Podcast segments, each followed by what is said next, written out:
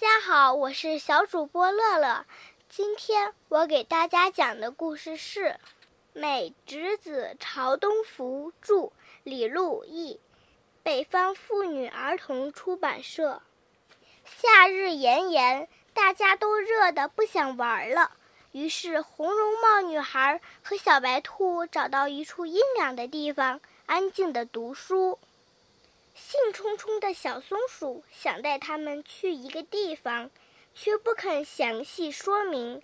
它只是神秘地说：“你们到了那里就知道是什么了。”女孩和小白兔蹦蹦跳跳地跟在小松鼠后面。小松鼠指着一棵橡树让女孩看，女孩说：“好大一棵橡树啊！”不是看树，小松鼠说：“是看树里面有什么。”女孩发现粗壮的树干上有一个大洞，这就是我想让你们看的。小松鼠说：“它是一个神秘的树洞，它能做什么用呢？”小熊问道。女孩倾听着树叶发出的瑟瑟声，感受着脚下绿草地的柔软。他又看了看树洞，说：“我想到了。”女孩把她的书放进了既安全又干燥的树洞。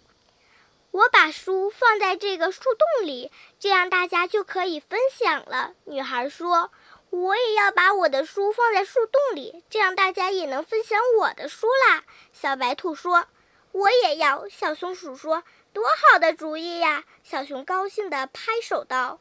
小刺猬太激动了，忍不住发出吱吱的叫声。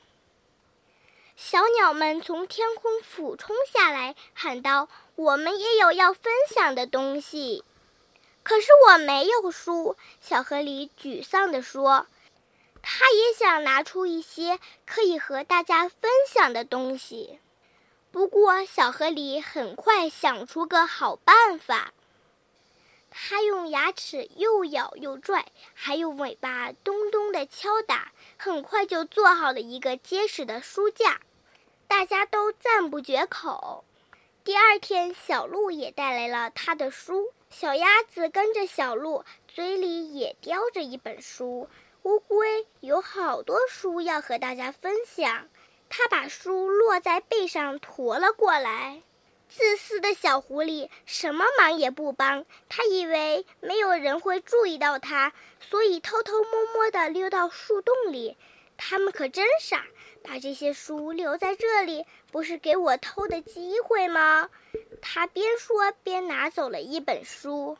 其他小动物带来了更多的书，每天他们都围坐在树洞边阅读。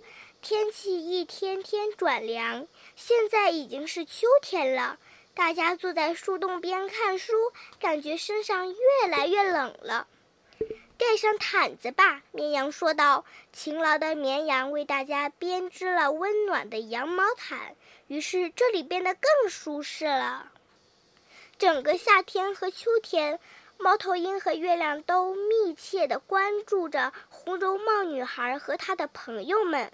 冬天就要来了，白天的时间越来越短，黑夜降临的也越来越早。猫头鹰和月亮悄悄地讨论着女孩和朋友们的小小成就。我们也能帮忙。月亮小声地给猫头鹰出了个主意。于是他们忙碌了一整夜。第二天清晨，女孩和她的朋友们看到了猫头鹰的劳动成果。图书馆女孩大声念着指示牌上写的字。图书馆是大家借阅书籍的地方。女孩冲小狐狸眨了眨眼，小狐狸的脸羞红了。